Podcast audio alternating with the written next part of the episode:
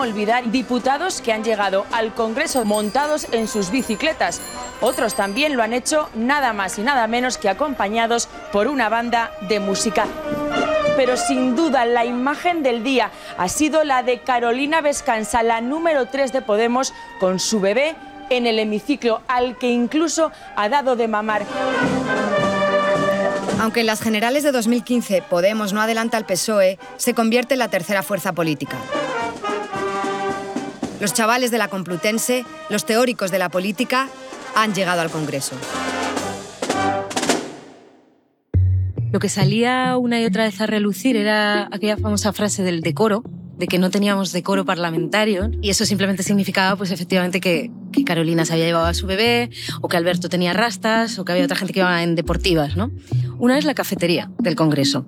Nosotros cuando llegábamos a la cafetería, por ejemplo, un viernes por la tarde, después de llegar toda semana currando un montón, juntábamos las mesas, pedíamos unas cañas, unas tapas y nos miraban como mm, si fuéramos marcianos. O queríamos, por ejemplo, eh, habilitar un espacio en nuestra planta para poder comer de tupper. Eso que eran cosas súper normales, como las que cualquiera veníamos haciendo en nuestros lugares de trabajo, pues de pronto en la, en la casa resultaban sorprendentes.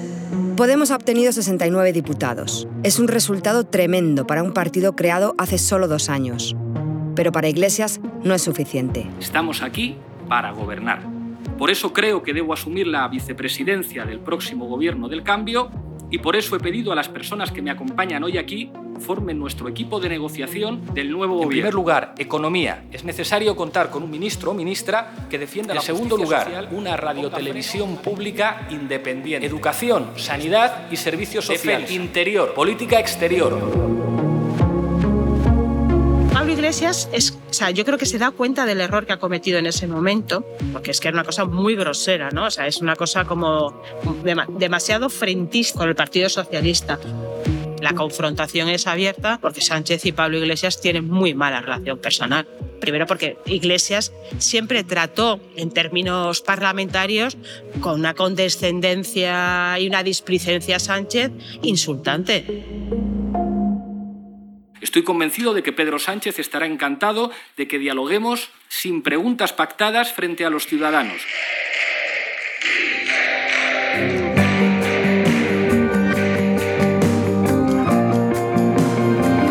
Compañeros. Capítulo 3. Jaque Pastor. Sonrían. Sonrían que sí se puede.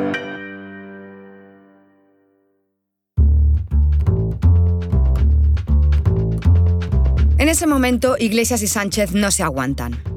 Podemos quiere hundir al PSOE como Siriza ha hecho en Grecia con el PASOK. Pero Sánchez marca distancias y forja un acuerdo con Ciudadanos. Solo necesita que Podemos se abstenga para expulsar a Rajoy de Moncloa. El partido se divide. Bueno, eso fue una de las pocas disputas políticas ¿eh? que no eran exclusivamente personales de las que ha habido en Podemos. Pues es la primera confrontación clara y manifiesta entre el sector pablista y entre el sector errejonista. Había que abstenerse para favorecer un gobierno de Sánchez con Rivera o había que tensionar lo suficiente para que ese gobierno no existiera hay como tres polos, ¿no? Un polo que dice no nos vendría mal una repetición de elecciones, otro polo que dice apoyemos al Partido Socialista, comprometámonos en un acuerdo de legislatura, que no es lo mismo que un acuerdo de gobierno. Y otro polo, era con el que yo me sentía más, más cercano, que decía démosle al gobierno al Partido Socialista, pero desde fuera. Es decir, toma el gobierno y ahora te espero en cada esquina en la lectura de Rejón y de Iglesias es que íbamos a ganar las elecciones y vamos a hacer un sorpaso. Y por otro lado estaba Pablo, que tenía más claro eh, que, había que mostrarse firme. ¿no? Esa posición, evidentemente, eh, tenía altas probabilidades de acabar en, una repetición electoral. ¿no? Para Iglesias, en cierta medida, también era una especie de win-win. Es como, bueno, si acaba en repetición electoral y sumamos el millón de votos de Izquierda Unida, tenemos 6 millones de votos. El PSOE sacó 5 millones 200. 6 millones son más que 5 millones 200. Y he estado más o menos en el, en el ambiente interno de Podemos desde el principio, que era la discusión entre somos un partido populista en el sentido de la clau, es decir, un partido que pretende conectar con, con todo el espectro electoral español, que era la tesis de Rejón, somos un partido de izquierdas. que era la tesis de Pablo. ¿no? Que con ese resultado, ya en ese momento, ya había una posibilidad de hacer un, gobierno alternativo al Partido Popular. Si, si, hubiera habido una alianza como la que luego hubo, de los mismos agentes, de, de fuerzas soberanistas, de izquierda regionalistas, de, de Podemos y el PSOE. En aquel momento era inconcebible. Mientras el partido se debate, un pequeño error desata la tormenta. Un errejonista se deja una sesión de Telegram abierta en un ordenador. Y entonces es cuando se descubre el famoso contubernio de Sergio Pascual como secretario de organización y se descubre pues la animadversión de todo el equipo de organización y de Íñigo al frente en relación al momento de Pablo.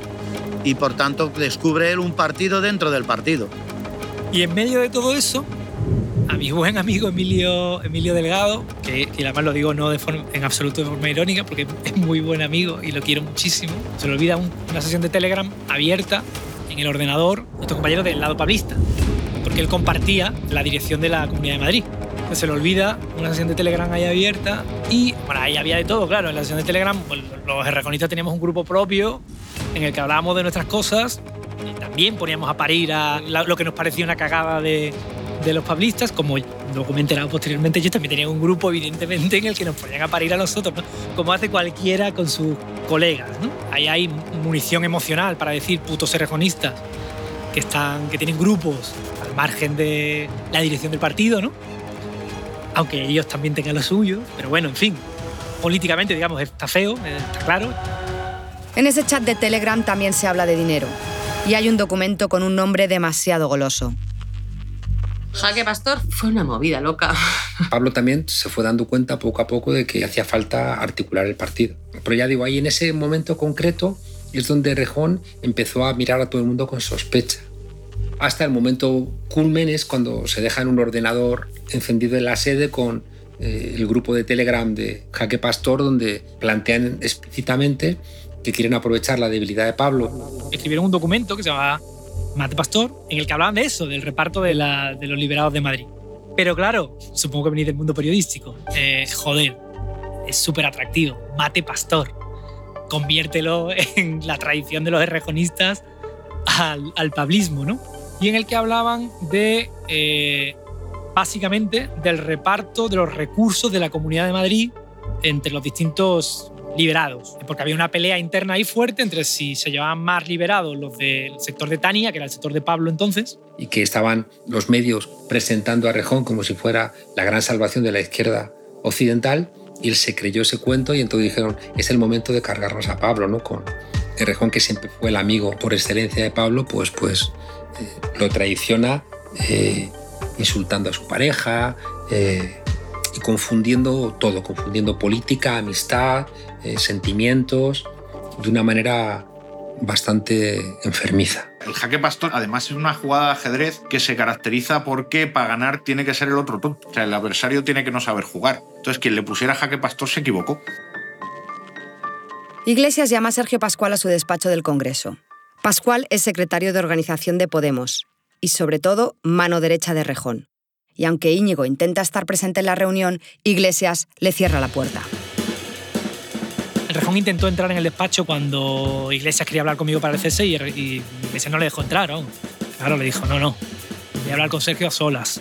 Me acuerdo de eso perfectamente, vaya. Es un momento clave en la historia de Podemos.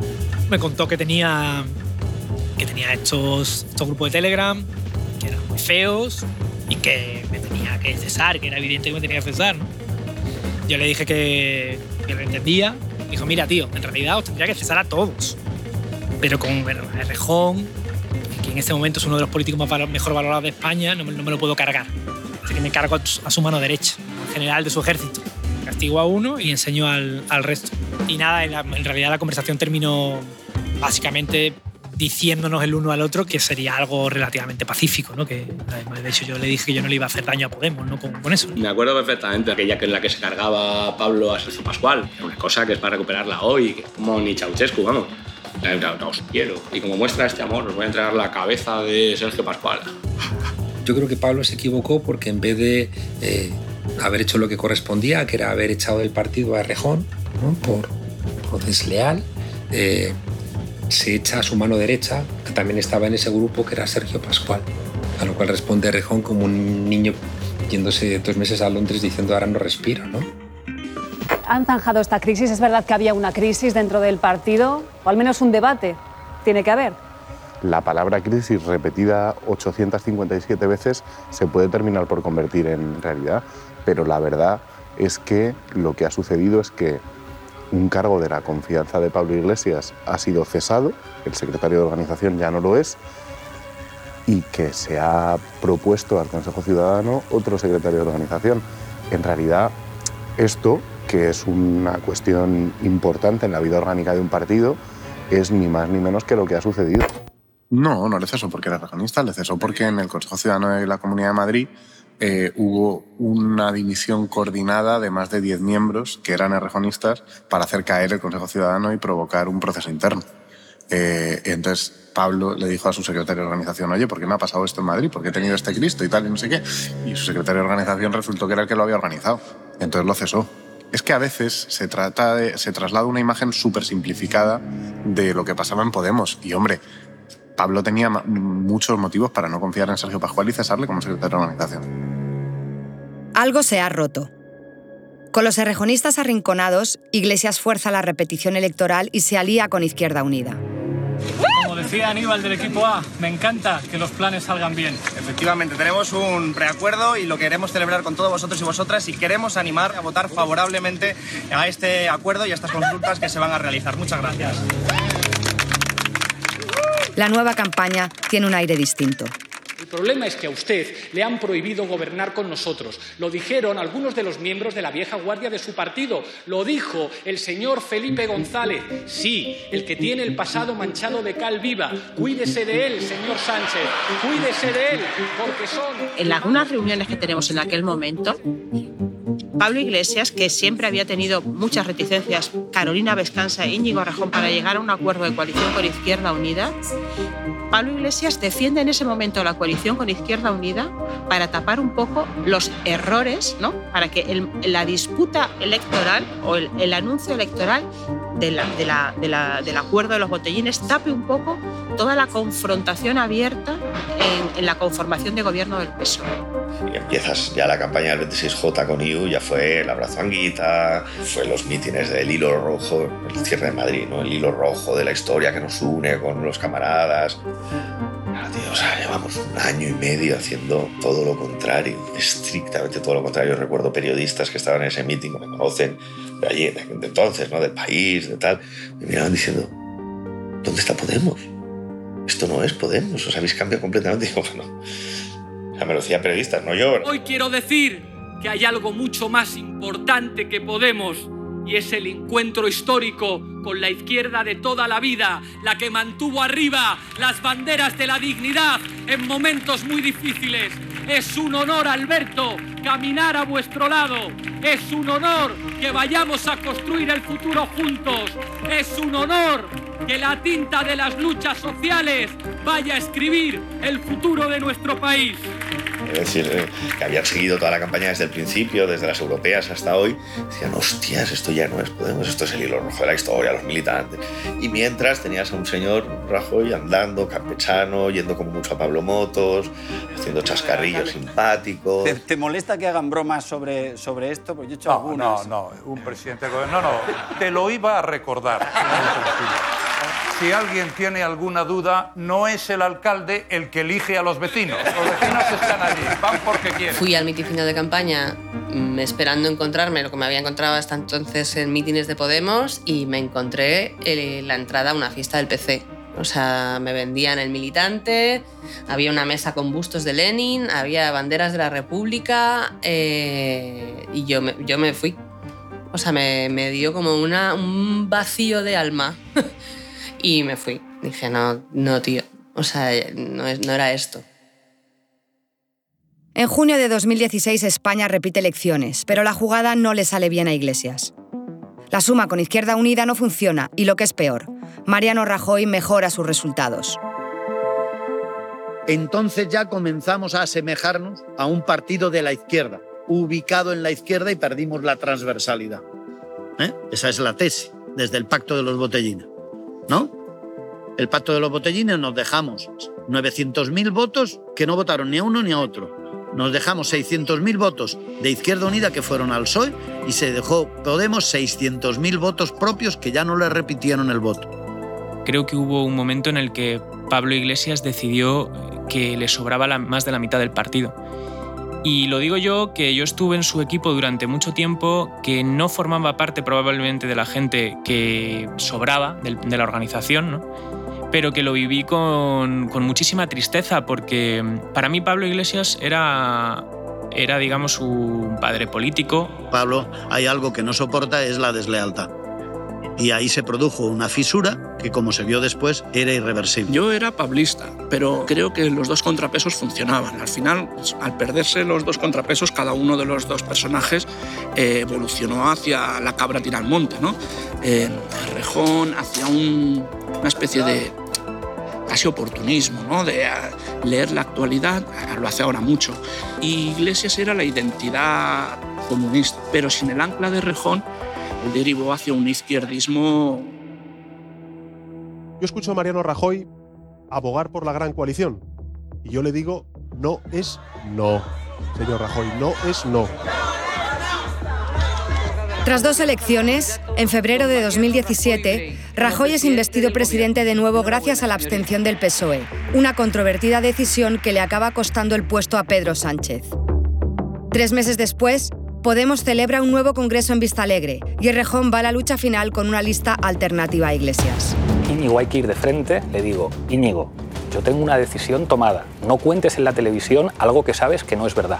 No puedo ir más de frente. Lo que pasa es que lo hago, digamos, sin estridencias y sin subir el tono. Vista Alegre 2 ya es una manera de decir, oye, pues vamos a intentar, por lo menos. Y ahí también con un punto de egoísmo, decir, eh, que quede dicho. No podemos seguir fiando nuestro destino a esto. No podemos seguir callando, no podemos seguir eh, haciendo como que no existimos, porque es que vamos a ser cómplices ya radicalmente de esto y, y, esto va a ser irreversible. Sea, esto quema todo el, el, el, campo bajo tus pies, ¿no? Entonces hay un momento que tienes que decir, oye, que no, es, que no es por aquí. Si ganas, ganaste. Si pierdes, pierdes, pero tienes que decirlo.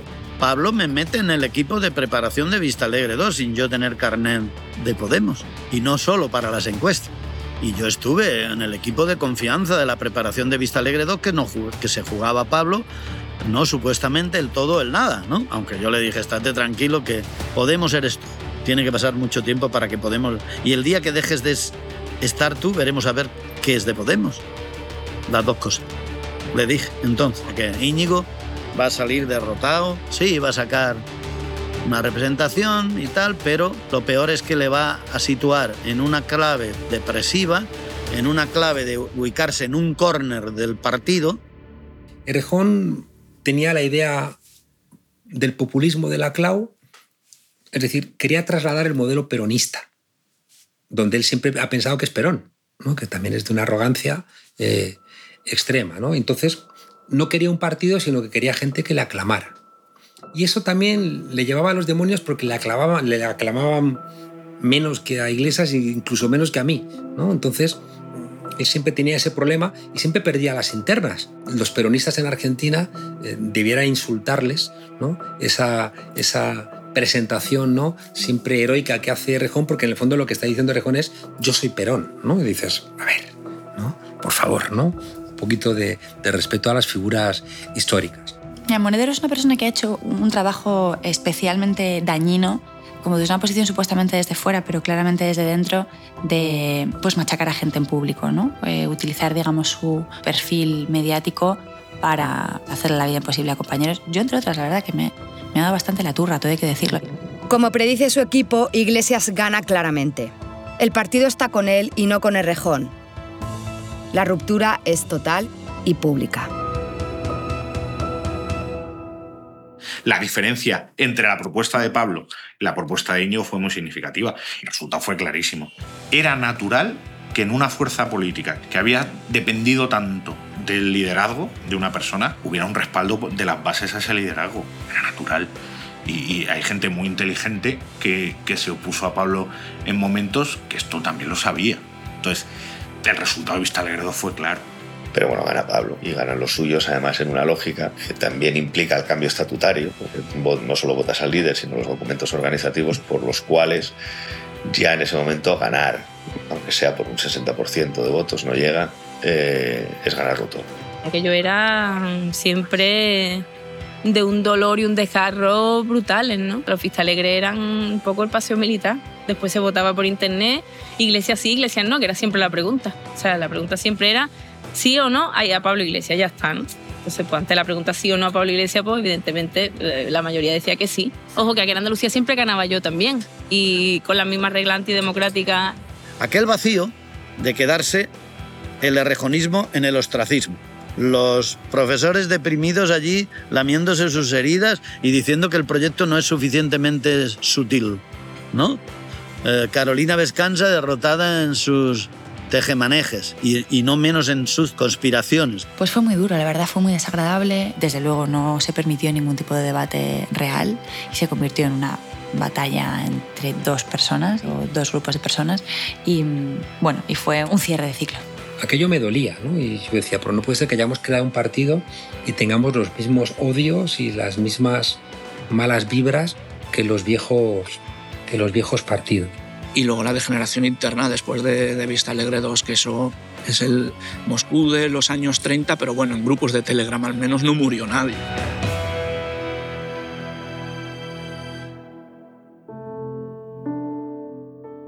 Han aparecido en este capítulo Laura Casielles, poeta y periodista. Fue jefa de prensa de Pablo Iglesias en los inicios de Podemos. Por ejemplo, un viernes por la tarde, después de llegar toda la, llevar toda la semana currando un montón, juntábamos las mesas, pedíamos unas cañas, unas tapas. Gloria Elizo, vicepresidenta del Congreso. Porque Iglesias siempre trató, en términos parlamentarios, con una condescendencia y una displicencia a Sánchez insultante. Sergio Pascual, fue diputado y secretario de organización de Podemos. En de Telegram, los errejonistas teníamos un grupo propio en el que hablábamos de nuestras cosas. También poníamos a parir lo que nos parecía una cagada de los pablistas. Juan Carlos Monedero dejó la ejecutiva del partido y hoy sigue siendo profesor en la Complutense. La lectura de Rejón y de Iglesias es que íbamos a ganar las elecciones y vamos a hacer un sorteo. Tito Morano, diputado autonómico de Podemos. Y que con ese resultado ya en ese momento ya había una posibilidad de hacer un, gobierno alternativo al Partido Popular. Ramón Luque, histórico de Izquierda Unida que hoy asesora a Yolanda Díaz. Pablo me mete en el equipo de preparación de Vista Alegre 2 sin yo tener carnet de Podemos. Y no solo para las encuestas. Sara Bienzobas. Fue responsable del área de producción y diseño de la primera campaña de Podemos. Y me encontré eh, la entrada a una fiesta del PC. O sea, me vendían el militante, había una mesa con bustos de Lenin. Isidro López, sociólogo. Fue diputado en la Asamblea de Madrid. Ceausescu, vamos. O sea, os quiero. Y como muestra este amor, os voy a entregar la cabeza de Sergio Pascual. Ramón Espinar fue portavoz de Podemos en el Senado y dejó la política. Y hombre, Pablo tenía muchos motivos para no confiar en Sergio Pascual y cesarle como secretario de organización. Jorge Lago, cofundador de Podemos. Dejó el partido y sigue siendo editor. Recuerdo periodistas que estaban en ese meeting, OCE, de allí, entonces, ¿no? Del país, de tal, miraban diciendo, ¿Dónde está Podemos? Esto no es Podemos. Edu Rubiño, diputado de Más Madrid. decidió que le sobraba la, más de la mitad del partido. Óscar Guardingo. Fue senador por Podemos y hoy trabaja en SEAT. De Vista Alegre 2, que eso es el Moscú de los años 30, pero bueno, en grupos de Telegram. Rita Maestre. Fue portavoz del Ayuntamiento de Madrid y hoy es concejal de Más Madrid. Real se convirtió en una batalla entre dos personas y o dos grupos de personas, un cierre de ciclo. Teresa Rodríguez. Fue candidata de Podemos por Andalucía, donde hoy lidera su propio partido. Alegre era un poco el paseo militar. Después se votaba por internet. Iglesias sí, iglesias no, que era siempre la pregunta.